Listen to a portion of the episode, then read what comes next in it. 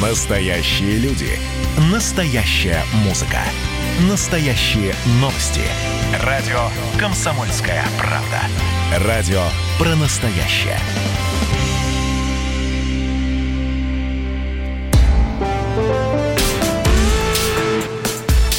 По сути дела, Николай Стариков. Да, и у микрофона из Минска Владимир Варсобин. Николай, здрасте. Владимир, здравствуйте. Когда ехал ну, на эту и... программу, подождите, сразу хочу сказать, люди э, спрашивали, вот почему Владимир всегда так вовремя оказывается в точках, которые либо уже нагреваются, либо уже горячие. И сразу спрашивают, особенно в Портленд не поехал. Вот есть вам что-то сказать на этот вопрос? Ну, звучит как упрек. Ну, вообще-то говоря, быть на месте в момент – это моя профессия, момент событий. Вот. Но я их не устраиваю, если вы хотите это сказать. Ну, в общем, ждем а... вас в Вашингтоне. Рассчитываем и надеемся, как говорится. Ну, а сейчас давайте уже о событиях в Минске. Вы там все видите своими глазами. Да, ну, все-таки программа ваша. Я, мне просто любопытно, кстати говоря, вас спросить. Вот быть, я в Минске, хочу из Минска спросить вас, как вы это видите? Чем, по-вашему, какой взгляд из Питера, недовольны белорусы, и во что выльются эти протесты? У вас есть какое-то вот видение оттуда, из России? Есть, конечно, я надеюсь, вы его дополните. Но сначала несколько справочных фактов. В избирательной кампании на пост президента Беларуси участвуют пять кандидатов. И я думаю, что не будет удивления уважаемых радиослушателей, когда они узнают, что ни один из этих кандидатов не может быть назван пророссийским. Ни один из кандидатов на пост президента Беларуси не выступает за продолжение интеграции, за ее углубление, за отказ от э, той э, феодальной раздробленности, которая почему-то называется независимостью. Вот нет таких кандидатов. Слышу ваш голос, Владимир. Вы говорите, так не может же на пост президента независимого государства баллотироваться люди, политические силы, которые хотят это государство с кем-то соединить. А вот и неправда. Посмотрите, посмотрите на соседнюю Молдавию. Там есть целое движение, есть целая плеяда политиков, которые нам-то, кстати, не очень симпатичны, которые выступают за то, чтобы Молдавия растворилась в Румынии. И никто называет, что это маргиналы, там еще и так далее и тому подобное. Потому что в данном случае Западу очень хочется, чтобы Молдавия была ликвидирована и слилась с Румынией. И никто этого не замечает. А вот воссоединение реальное русского народа, то есть Белоруссии, Украины, России, это страшный сон наших англосаксонских партнеров. И поэтому, смотрите, ни одного кандидата, которого мы можем назвать в полном смысле пророссийской. Ситуация, как когда-то на Украине. Янукович не был никаким пророссийским российским кандидатом. Политическое поле зачищается так, что нет ни одного человека, который отражает реальные чаяния людей, реальную надежду нашего великого народа. И вот эту ситуацию мы сегодня видим и в Беларуси. Это вот первый факт, который мне хотелось бы зафиксировать. Дальше. Э, наверное, у белорусов есть много поводов для недовольства властью, как и в России. Это в любой стране. Я даже не исключаю того факта, что в России Лукашенко может быть больше популярен, чем в России. Потому что одно дело смотреть на дело со стороны, а другое дело находиться, что называется, внутри процесса. Но то, что сейчас происходит в Беларуси, конечно, нас э, очень сильно волнует. А на мой взгляд, готовятся массовые беспорядки. Потому что информационная кампания, развязанная, что товарищ Лукашенко может набрать только 3%, это не что иное, как подготовка информационная, и в основном даже не жителей Беларуси, а западного обывателя к тому, что любой другой результат выборов – будет объявлен заведомо сфальсифицированным, и людей будут выводить на улицы. С попыткой устро... даже не государственного переворота, а беспорядков с последующим, ну, я не знаю, там, кровопролитием, убийством каких-то демонстрантов. То есть ну, нужно нечто, что потом запачкает и выборы, и самого Лукашенко. Лукашенко это понимает, и поэтому принимает решение ухудшить отношения с Россией и за этот счет убедить тех, с кем он думал договорился на Западе, чтобы они этого не делали. Вот это я сразу вам э, на ваш вопрос, который обязательно э, звучит сейчас в каждой программе, что произошло с арестом российских э, ЧВКшников. Еще раз, ухудшение сознательное со стороны Лукашенко э, с Россией для того, чтобы показать Западу, с одной стороны, э, смотрите, я готов ухудшать отношения с Россией, то есть не обязательно меня убирать. Второе, э, мы держим руку на пульсе и внимательно следим за то, что там происходит. Ну и в-третьих, как всегда, это опять же путь Януковича, заигрывание с прозападным электоратом, считая, что пророссийский и так проголосует. Вот то, что сегодня происходит в Беларуси. Ну, интересно, что в вашей схеме вообще действительно нет ни одного а, вообще даже места для пророссийской позиции. То есть получается, что ни один из политиков, включая Лукашенко, не занимается а, настоящей интеграцией. И да, это грустно получается. И а, я хотел сейчас вот дать послушать нашим слушателям. А, я взял интервью у, у Тихановской, у кандидата в президенты, который имеет большую популярность в Беларуси, и спросил у нее именно вот об этом, о том, а, как она видит будущее союзного государства. Послушаем, что она ответила. А, союзное государство? Нет, нет, не союзное государство. Мы будем с вами дружить. Какое? У нас же нет союзного государства. Мы будем служить со всеми, мы будем дружить с Россией, Западом и Востоком со всеми. Мы же не ищем врагов по миру. Будут отношения взаимовыгодные. Мы хотим слить с этой иглы э, газовой и нефтяной. Я уверена, что мы сможем поднять ну, будущий президент, который придет в власть потом, достойный, что он сможет поднять уровень экономики настолько, что мы сможем общаться на взаимовыгодных условиях. Мы независимая страна, мы, мы, мы суверенная страна, мы не будем торговать своей зависимостью, не будем даже обсуждать обсуждать ее. Это была Светлана Тихановская, кандидат в президенты Беларуси. И я хочу заметить, что э, вот э, был кандидат такой, сейчас он в тюрьме находится, Бабарикова фамилия, и он отметился тем, что в Москве, на «Эхо Москвы» и так далее, он говорил про интеграцию, он говорил о том, что чуть не будет э, единый рубль. Когда он приезжал в Минск, Беларусь, он говорил ровно обратное. И э, вот если вот это заметить, то получается, что аудитория в Беларуси, для нас это непривычно, она как раз к интеграции относится очень достаточно подозрительно и больше, как, как говорят фанаты, топят за суверенитет. И, и, и именно этим объясняется отсутствие э, пророссийских политиков, и этим объясняется то, что сейчас э, происходит в Беларуси. 8 800 200 ровно 9702, напоминаю, наш студийный телефон. И интересно, кстати, послушать наших братьев белорусов, что они думают по а этому а пока, поводу. Владимир, позвольте, а что думаете вы, Николай? Да, да, смотрите, ну вот э, что бы вы сказали о магазине, в который вы бы пришли, вот такой большой магазин, а на полках лежит, ну, например, один хлеб. Сыр, колбаса, нет э, там молочных продуктов, только хлеб. И вам говорят, вы знаете, на, на ваше неудумение, почему только хлеб? Ну, потому что белорусы любят хлеб. Значит, перевожу эту аллегорию. В политической системе всегда есть политические партии, направленные на различные группы населения. Не может быть 25 э, буржуазных партий или 25 политиков националистического толка и ни одного политика, направленного на интеграцию с Россией. В принципе, не может быть. Если кто-то полки этого магазина искусственно зачищает. Так вот, из пяти кандидатов, которых мы сегодня наблюдаем, самым, самым пророссийским, если так можно сказать, является Лукашенко. Но что такое интеграция по Лукашенко, мы с вами знаем. Шаг вперед, два шага назад, как по-ленински. Поэтому мы с вами вот просто эмпирическим путем придем к выводу, что пять кандидатов, которые есть, никак не отражают взглядов белорусов. Поэтому не надо приписывать белорусам желание все время от России куда-то дистанцироваться. В Беларуси живет огромное количество людей, которые ощущают себя частью великого народа. Есть великоросы, есть малоросы, есть белорусы. Это три части одного народа. И таких людей очень и очень много. Но почему-то нет ни одного политика, который выступает с этих позиций. Что в них плохого? Что там? Николай, еще раз, извините, я уточню. Вы хотите сказать, что э, белорусского народа не существует, а это, в общем-то, э, мы один народ. Я правильно понимаю? Я хочу сказать, что существует один великий русский народ, который состоит из нескольких частей. Такая трактовка русского народа была до 1917 года, после чего, к сожалению, много, многоуважаемые лидеры большевиков решили, исходя из своих каких-то теоретических выкладок или э, целесообразностей, с пользой для страны, как они ее понимали, начали создавать искусственно национальности, не части народа, не населения каких-то областей, а народа. И вот Украина, Белоруссия в тот момент, собственно говоря... Это искусственные в, национальности.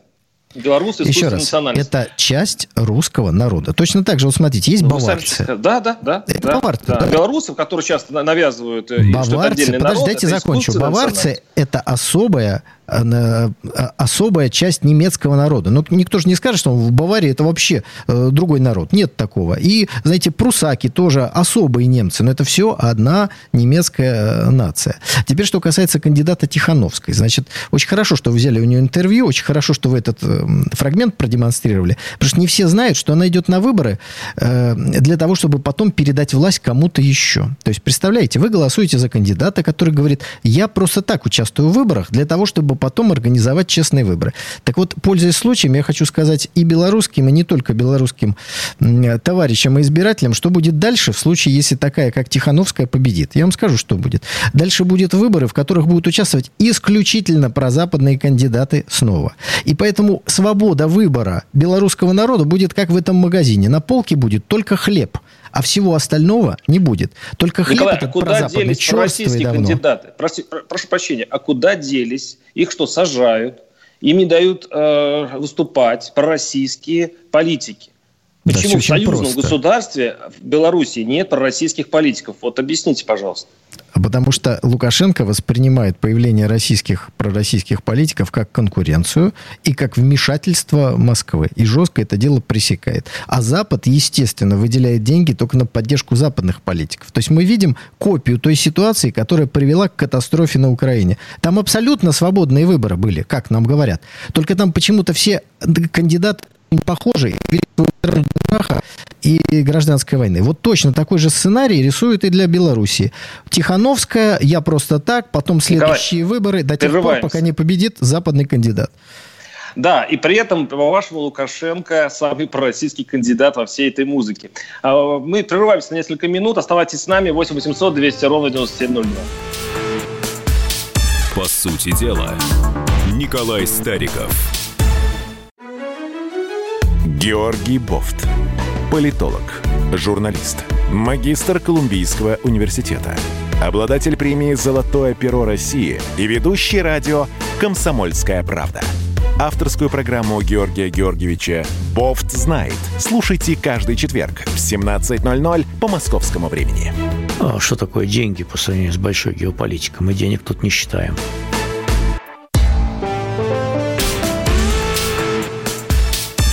Сути дела, Николай Стариков. Да, и у микрофона в Минске Владимир Варсобин. А, очень много звонков. Давайте все-таки послушаем наших слушателей. Надеюсь, что а, в эфир пробьются и, и белорусы.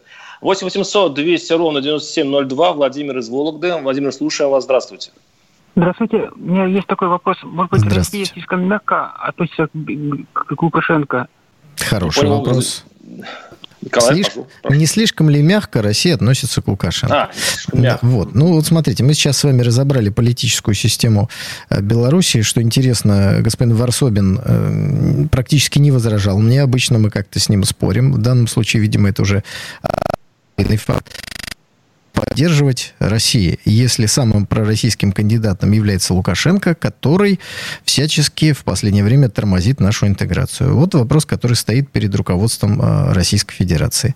Когда белорусам сегодня говорят, что главное, чтобы поменялась власть, им не говорят одно, что никакой другой смены власти, на, кроме как на Майдан на прозападную просто не может быть в силу отсутствия каких-либо других здоровых политических альтернатив. Мы выяснили, что нет кандидатов в президенты, которые выступают за интеграцию с Россией. Поэтому в любом случае, другом, кроме Лукашенко, победит кто-нибудь, кто будет разрывать союзное государство, выводить российскую армию с территории Белоруссии. А дальше вопрос на засыпку. Как вы думаете, инструкторы какого военного блока появятся там, если оттуда уйдет российская армия? Ну, какие варианты есть? Вариантов нет. НАТО. Другого нет.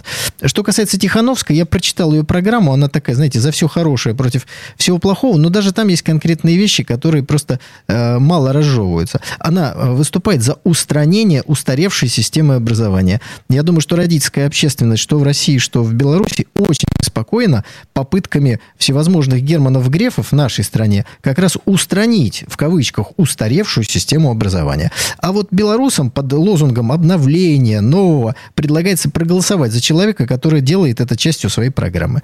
В Белоруссии будет дистанционное образование все время, постоянно. И это будет, вы за него проголосовали, вот этот вот кандидат. Но, правда, она честно проведет какие-нибудь следующие выборы, уйдет на пенсию и будет преподавать где-нибудь э, у всех демократических политиков потом заканчивается карьера.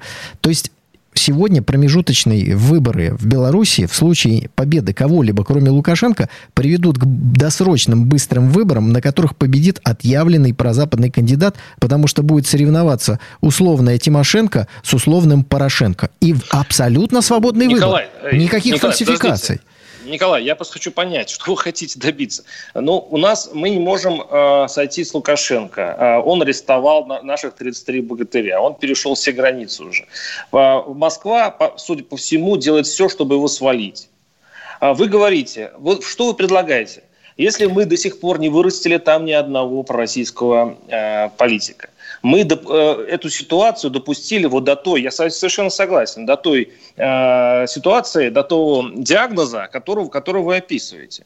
А и что теперь? Лишить возможности людей голосовать честно – Владимир, Выбрать из того, из того меню, которое есть, ну, в реальности есть, не то, что там не пускают кандидатов, а просто вот все кандидаты, которые будут вообще в наличии, будут э, соревноваться на следующих выборах, допустим, если победит Тихановская. Что в этом плохого? Люди выберут прозападный путь. Возможно. Потому что им другого и, никакого и, пути вот не будет предложено. Вообще никакого.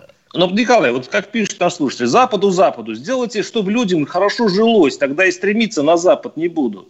Они живут рядом с Польшей. Я был в Гродно и в Бресте. Они, у них это рядом, вот через речку, как говорится. Они прекрасно знают, как, как живут а, на вашем страшном Западе.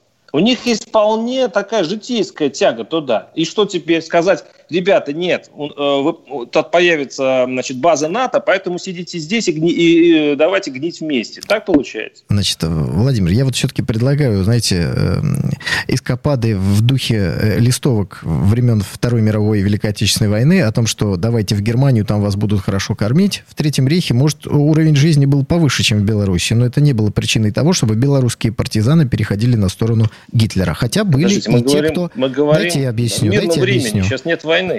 Подождите. Но ну, это вам кажется, что нет войны. Владимир, год. дайте вот. мне закончить. Если вы приедете в Донецк, вас отвезут на линию фронта, и вы войну увидите. И проблема заключается был... в том, что вы не видите этой войны, пока пушки не начинают стрелять по вашему дому. А они уже стреляют. Так вот, в Белоруссии такой же сценарий возможен. Превращение ее в форпост антироссийской деятельности. А никакой другой деятельности, кроме будущей войны России с Украиной, Украине не готовят. Вы хотите, чтобы и в Белоруссии такого произошло? Нет, не хотите. А теперь давайте объяснем еще, если вы не понимаете, э, как должна э, российская политика выстраиваться. Это не всегда так вот просто. В Беларуси есть сложный Лукашенко, сложный, очень сложный, вспыльчивый, который вот наших ребят э, российских арестовал, чтобы имитировать или реально ухудшить отношения с Россией и тем самым призвать Вашингтон не устраивать Майдана после э, выборов. Но если вы сегодня будете осуществлять шаги по э, ну, скажем так, поддержке каких-то деструктивных сил в Беларуси, попытайтесь, как вы Лукашенко, хотя Россия этого никогда не делала. На смену ему может прийти только Порошенко или Тимошенко. Других сейчас нет. Можно долго говорить, что Россия не доработала, что Лукашенко жестко, жестко зачищал поляну. Это все есть. Я вам объясняю сегодняшнюю ситуацию. Вместо Лукашенко может прийти только Порошенко. Вот других вариантов нет. Николай, вот а, если, проблема. А, а если Лукашенко отдаст Украине 33 российских граждан, вы будете утверждать то же самое? А значит, э, обратите внимание, как ведет себя Россия. Э, Лукашенко нужно обострение, позиция России взвешенная, тихая, спокойная, потому что нам это как раз не нужно, ему в этой игре подыгрывать. Есть только один жесткий факт, который Россия заявила сразу.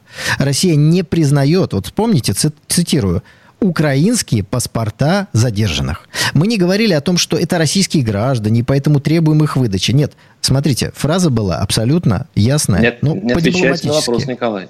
Не отвечайте на вопрос. Это красная если линия. Он выдаст, если да. он выдаст, ситуация изменится коренным образом. Но я лично думаю, что у Александра Григорьевича, который хочет между Ссылой и Харибдой проскочить, хватит политического мужества не настроить против себя всю Россию. Потому что Украина его союзником быть не может. А Россия – это его реальный единственный союзник. И население России испытывает к Лукашенко на сегодняшний момент э, ну, э, серьезную симпатию. Так Николай, вот, если он эту симпатию сам в переделает в антипатию... Николай, я сейчас нахожусь в Минске и вижу, как развивается ситуация. Возбуждены уголовные дела. Ведется официальный рассмотр просьбы Киева и по всем сигналам, которые сейчас идут, вполне себе доброжелательно идут переговоры с Киевом по поводу выдачи Сейчас все признаки говорят о том, что вот эта красная линия, о которой вы говорите, пройдена. А вы все еще утверждаете, что Лукашенко – это самый лучший вариант для России и Беларуси. Вы, по сути, описываете нашу провальную политику с Белоруссией, которая дошла вот до этой точки, и пытаетесь сохранить статус-кво, а его уже сохранить невозможно. Я вам объясняю, насколько могу, мое видение того, в каком сложном положении находится российская политика в, казалось бы, э, комфортной для нас зоне союзного государства. Вот видите, какие там сложности. Можете представить, что происходит на других фронтах. Это самая сложная сфера человеческого бытия, это взаимоотношения с другими государствами. Поэтому великие политики, великие дипломаты, это, ну, не знаю, там, на тысячелетия два-три человека, не больше. Это первое. Давайте примем звонки. Я ну, никого да, ни за кого не агитирую. Беларуси сами будут принимать свой выбор. Но я думаю, что давайте сейчас примем звонок. Да. 8 800 200 ровно 9702. Петр из Москвы. Петр, здравствуйте. А, здравствуйте. Ну вот я Белоруссию знаю хорошо, потому что мои родители из пограничья, там, российско-белорусского нынешнего. Вот, и их менталитет мне хорошо известен, моих родителей. Что я хочу сказать? Что, на мой взгляд, сегодня вот эта самая русскость, вот этот русский мир – вот эти русские люди, они находятся в кабинете у Александра Григорьевича Лукашенко и его окружения. Это сегодня там Россия. И мне кажется, что вот когда 20 лет назад он приезжал в Москву, встречался с Путиным, что ему Путин говорил на его предложение сделать цены на энергоносители одинаковые, причем любые, хоть 200 долларов там за баррель, э, то есть выше мировых, мировых. Путин ему сказал, отделяйте мух от котлет ваша экономика 3% от нашей. И для нашей внутренние цены, кстати, до сих пор не рыночные, а какие-то совершенно непонятные, они для э, субъектов Российской Федерации. То есть русскому человеку предлагают встать на колени и приползти вот этот Кремль, который мы сегодня с вами наблюдаем. Ну, это не пойдет. Ну, Понятно, спасибо за спасибо. вашу точку зрения, Владимир. Я вам э, говорил, и ничего в этом оригинального нет, что в российском обществе очень много людей, симпатизирующих Александру Григорьевичу Лукашенко. Так и есть. Но если Александр Григорьевич Лукашенко выдаст наших э, ребят на Украину, я уверяю вас, что позвонивший тот же самый слушатель скажет совершенно иные вещи.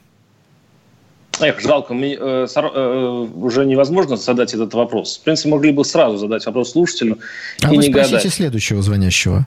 Да, 8 800 200 ровно 9702. Э, Алексей из Краснодарского края. Слушаю вас. Здравствуйте. Здравствуйте, Алексей. Здравствуйте. Э, Владимир, скажите, пожалуйста, может быть, нужен какой-то человек, как вот Сталин Иосиф Виссарионович, чтобы навести порядок и объединить два великих, то есть один народ для объединения. И по этому же пути пойдет и Украина, и Казахстан, и другие страны. Как вы думаете? Спасибо. Но я думаю, что если придет э, какая-то, не знаю, переворот хунты, придет какой-то очень жесткий лидер, это мне, наоборот, отпугнет всех. Э, и я не думаю, что сейчас в 21 веке люди ждут Сталина на самом деле. Оставайтесь с нами. Сейчас прерываемся на небольшой блок э, новостей. По сути дела, Николай Стариков.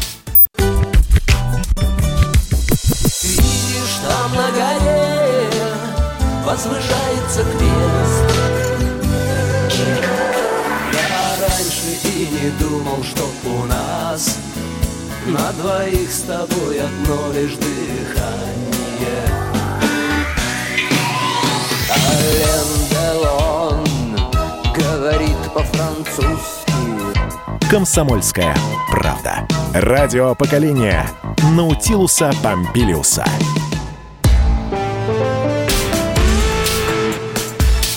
По сути дела, Николай Стариков. И микрофона Владимир Варсобин. Э, очень много звонков, но я вот хочу успеть задать Николаю Старикову лично меня волнующий вопрос. Я так понимаю, что сейчас я в Минске. Остается неделя спокойная, последняя неделя, а дальше будет черти что. Я в этом не то что уверен, вот это есть такое ощущение. Николай, а если случится черти что, если начнется вот здесь э, ну, большие уличные бои, я даже это не исключаю. А как должна вести себя Россия? Потому что Россия при украинском сценарии вела себя так, а в Беларуси как она будет вести?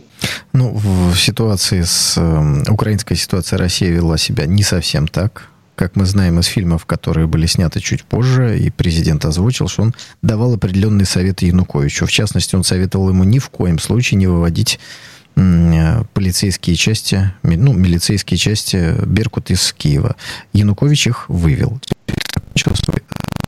Думаю, что Януковичу объясняли, что нельзя подписывать это соглашение, которое он подписал. Я думаю, что контакты в любом случае сохранятся, но, знаете, добрым советом ведь всегда можно кому-то помочь.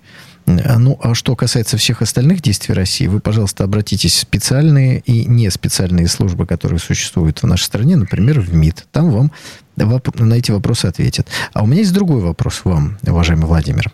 Скажите, пожалуйста, вот вы все время находитесь в, на острие информационных новостей, да? Ну, вы сами сказали, работа такая, да, профессия такая. Вот означает ли тот факт, что вы переместились из Хабаровска в Минск, что в Хабаровске все успокаивается? Да, ну, я э, на, на это вообще надеялся, но и каждый раз я думал, что вот сегодня последний день э, пика, и дальше будет... И у меня это такое дежавю было каждый раз. Но когда я наблюдаю сейчас из, из Минска Хабаровск, я вижу, что и первая неделя, и вторая неделя – это не предел. И будет третья, четвертая, пятая. Для меня Хабаровск – это загадочный феномен. Я его не... У меня нет ответа, что там происходит до сих пор, хотя я там прожил две недели рядом с протестующими. Но я до конца не понял. Хабаровск, я вижу, это даже не фургал это что-то такое большое федерального значения зреет в Хабаровске. То, что сейчас других регионов э, э, принимают опыт и выходят на улицы, ну, это надо это рассматривать очень тщательно, этот вопрос. Так вот, я вам задал этот вопрос с одной э, целью, ну, точнее, с двумя целями. Напомнить ваш второе внимание, то, что происходит в Минске, как когда-то то, что происходило в Киеве, оно не может быть для России чем-то, ну, таким абсолютно отстраненным. Потому что те технологии, которые, не дай бог, будут использованы в Минске, они же могут быть использованы в Хабаровске. Или кто-то может дать гарантию, что нет – Вряд ли кто-то сможет это нам прогарантировать. Но вообще, Владимир, как говорится, думаю, уважаемые радиослушатели присоединятся к моему мнению. Ждем вас да. в Вашингтоне, чтобы вы там прописались всерьез и надолго, и пару месяцев там серьезных информаций о тех беспорядках, которые, конечно, не дай бог, в Вашингтоне произойдут А вы знаете, что спасает выборов. Вашингтон? Э, Вашингтон спасает то, что я не знаю английского языка.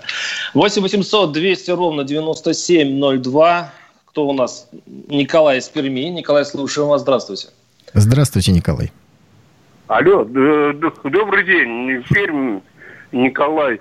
Э, извините, товарищ, вы помните, наверное, случай пару лет назад был, э, когда Лукашенко задержал директора Уралкаля Бомгерта.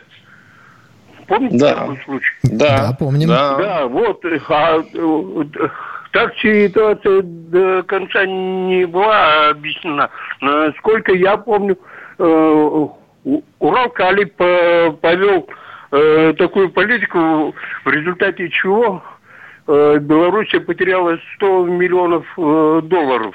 Для нее это довольно большая сумма.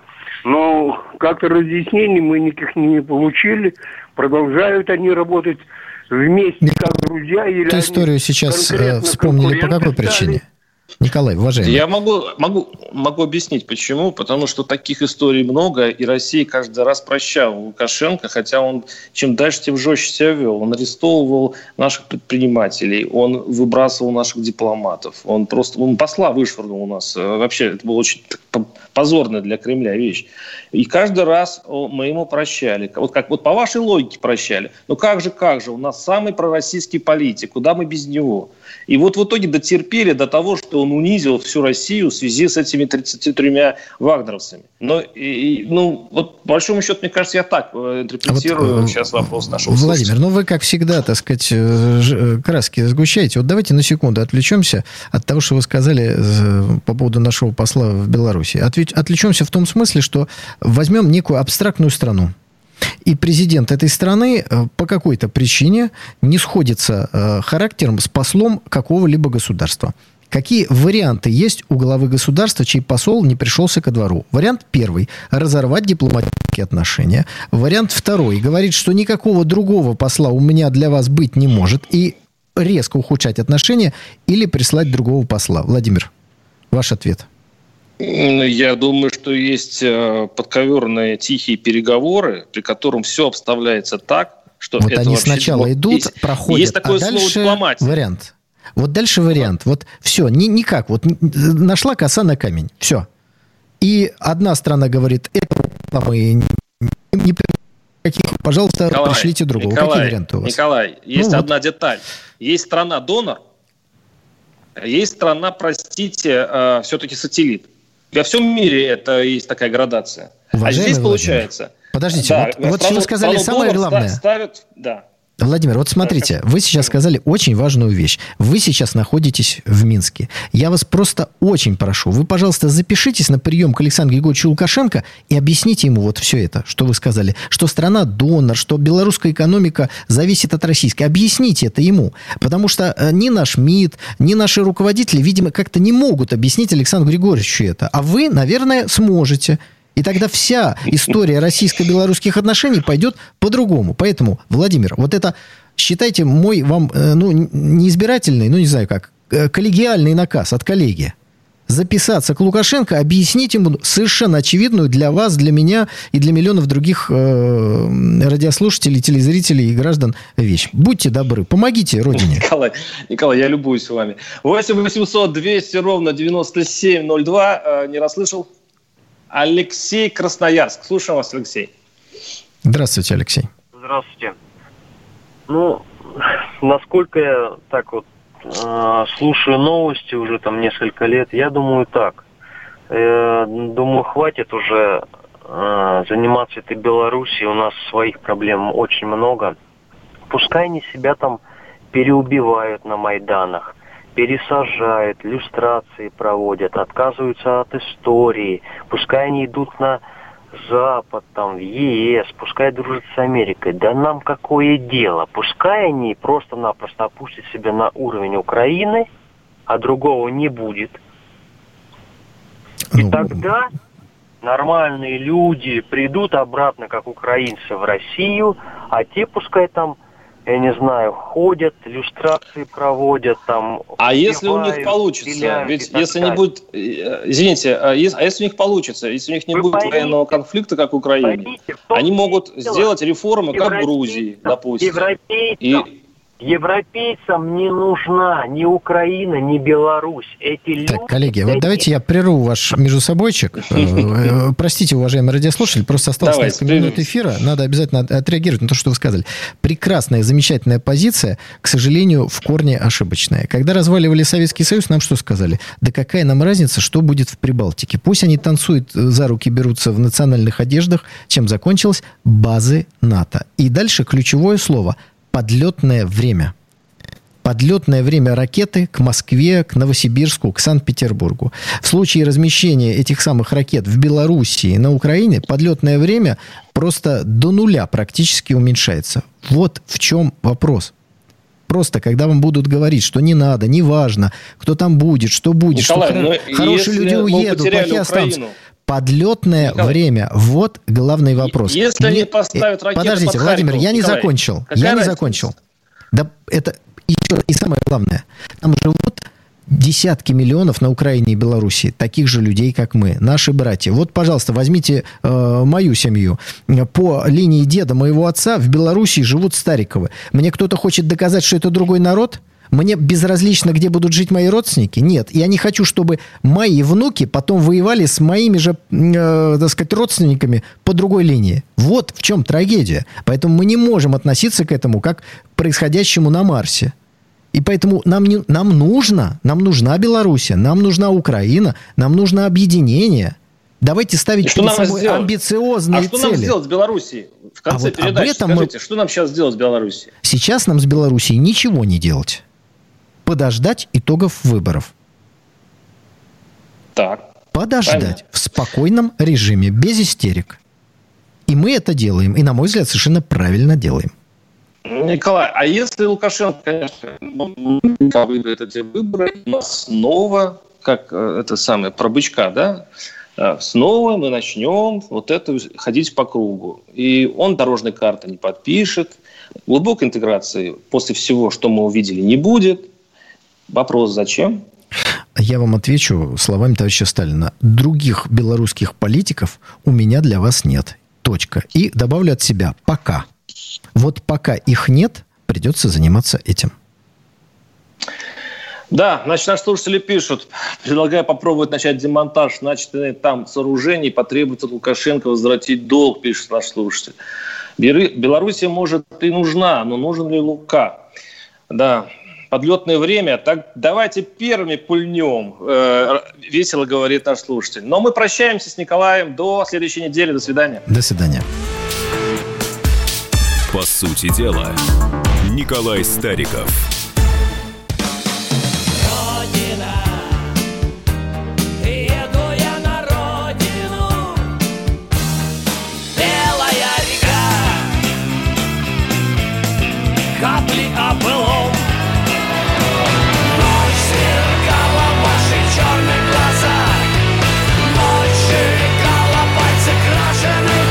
Комсомольская правда Радио поколения ДДТ.